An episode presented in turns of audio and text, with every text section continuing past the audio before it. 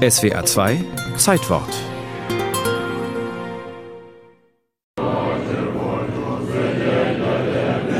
Tibetische Mönche beim Gesang in einem buddhistischen Kloster in Dharamsala, dem Exilort des Dalai Lama in Indien.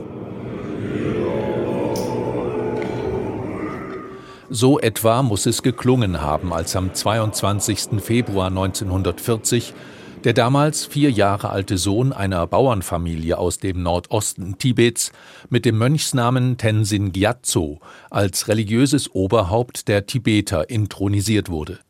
Rund zehn Jahre später wurde den dann 15-jährigen Dalai Lama auch die weltliche Herrschaft über Tibet übertragen.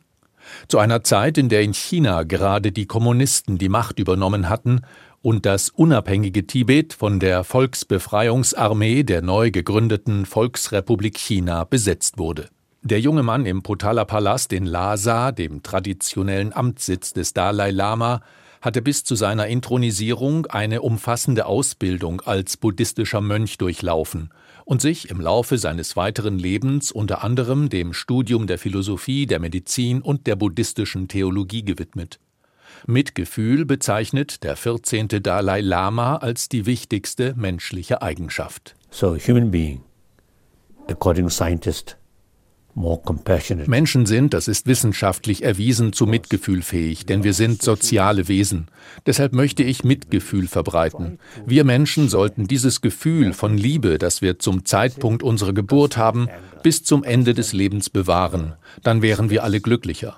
Deshalb hat die Verbreitung von Mitgefühl für mich oberste Priorität. My number one commitment is promotion of human deeper value. That's human compassion.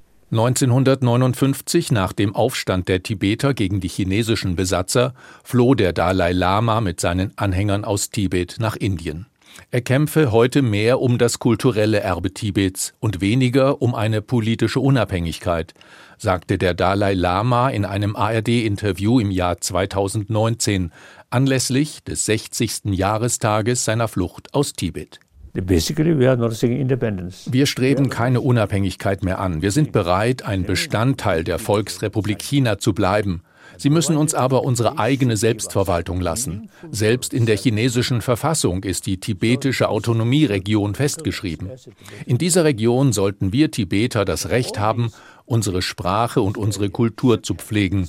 Dann wäre alles gut. Our language, our culture. Then it's good.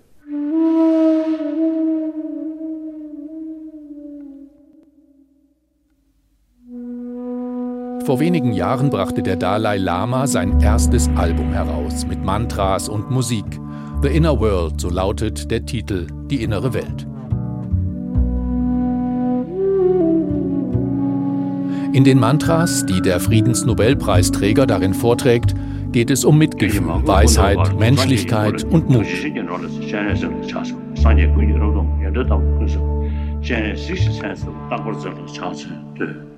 Jahrzehntelang ist der 14. Dalai Lama durch die ganze Welt gereist, um sich für die Autonomie Tibets einzusetzen.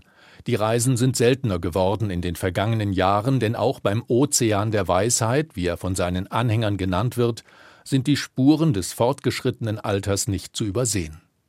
Seit Beginn der Corona-Pandemie sind öffentliche Auftritte des heute knapp 88-Jährigen weitgehend unmöglich geworden. So wurde an seinem 85. Geburtstag im Jahr 2020 nicht, wie sonst üblich, ein großes Fest gefeiert. Doch noch bei seinem 80.